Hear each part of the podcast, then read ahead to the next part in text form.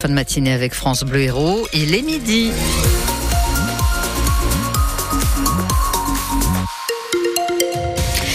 Journal Salam Daoui et vos conditions de trafic, écoutez, classique. Quelques petits ralentissements en ville à Montpellier, notamment aux endroits de travaux.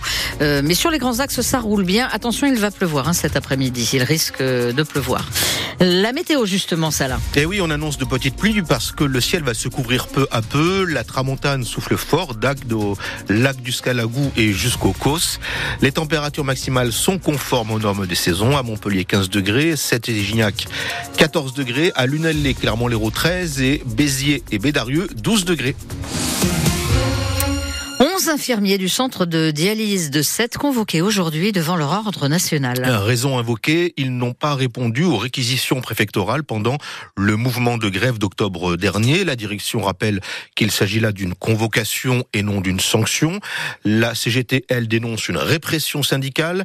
Arnaud Jean est le secrétaire général de la CGT de Sète et du bassin de Thau. Même si la direction ne l'affiche pas comme ça, oui, euh, ils essayent de taper sur les salariés qui se sont battus et mobilisés à près de 80% au mois d'octobre et qui ont eu gain de cause, hein, puisqu'à la sortie du conflit, euh, la direction a cédé sur un bon nombre de, de revendications. Et aujourd'hui, c'est avec un esprit euh, revanchard que la direction euh, revient quelques mois après, faisant convoquer les agents devant, devant l'ordre national des infirmiers. Nous, on est, on est quand même étonnés, puisque les salariés en grève du 12 au 17 octobre étaient tous les jours présents devant l'entreprise. Ils tenaient un piquet de grève. Donc, à aucun moment, la, la direction ou les forces de l'ordre sont venus leur amener un de réquisition. S'ils avaient voulu les réquisitionner, ils avaient qu'à sortir et leur donner le papier de réquisition, chose que la direction n'a pas faite. Donc pour nous, pour la CGT, c'est clairement de la répression syndicale. Et on va rien lâcher et on va les défendre jusqu'au bout. Et surtout, on va, on va calmer une direction qui a un esprit de revanchard et pour nous, ça ne va pas du tout. Le préfet de l'Hérault invite les agriculteurs à lui faire part de leurs revendications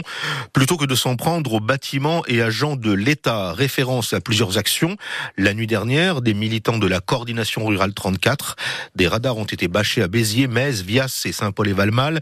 Ils ont déposé des pneus et des souches de vignes devant les locaux de France Agrimaire à Montpellier et à Montpellier toujours. Ils ont inscrit des slogans sur des films d'emballage déployés devant la MSA, la DDTM et une agence du Crédit Agricole.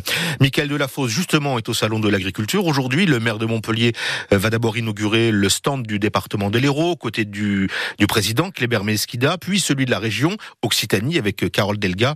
Et tout l'après-midi, il a prévu de déambuler dans les allées du salon. Est-ce qu'on s'achemine vers la fin du permis de conduire à vie? En tout cas, le Parlement européen en débat aujourd'hui. Il débat de la possibilité de rendre obligatoire une visite médicale tous les 15 ans pour conserver le droit de conduire. Le vote du texte est prévu demain. En France, ce texte suscite de vives oppositions de la part notamment des associations d'automobilistes et pourtant les visites médicales sont déjà obligatoires dans de nombreux pays européens, Julien Morcelli. La France, comme l'Allemagne ou la Belgique, fait presque figure d'exception en n'imposant pas de visite médicale pour conserver le permis de conduire. En Italie, par exemple, les automobilistes doivent passer une visite médicale tous les 10 ans pour continuer à prendre le volant. À partir de 50 ans, l'examen médical devient obligatoire tous les 5 ans, puis tous les 3 ans à partir de 70 ans. Un examen payant entre 30 et 50 euros à la charge du conducteur. En Espagne et au Portugal, les règles sont quasiment les mêmes. Les Pays-Bas, le Danemark ou la Finlande imposent aussi des visites médicales à partir de 70 ou 75 ans. À noter que si la France n'impose pas de visite médicale généralisée, elle reste obligatoire pour les conducteurs qui souffrent de maladies incompatibles avec le fait de conduire ou qui sont victimes d'un AVC ou d'un traumatisme crânien, par exemple. 4000 médecins sont agréés pour délivrer cette aptitude à la conduite et donner un avis médical valable pendant deux ans. Une cérémonie aujourd'hui au lycée Joffre de Montpellier à la mémoire de quatre lycéens engagés pour la résistance et morts pour la France s'ils avaient 17 ans.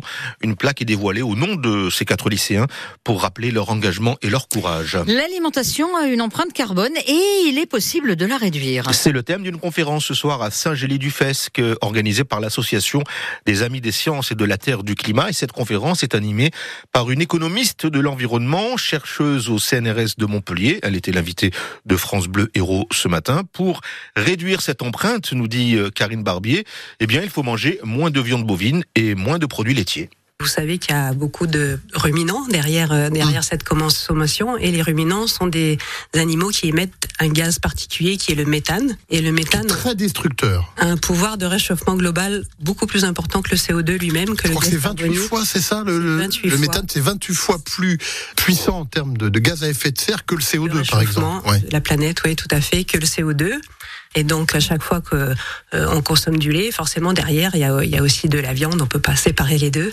Euh, et bien sûr, le fromage, tous les produits laitiers ont un impact tout à fait important, euh, supérieur même au porc et, et, aux volailles. Si on, si on, on va par là, si on fait ces comptes-là.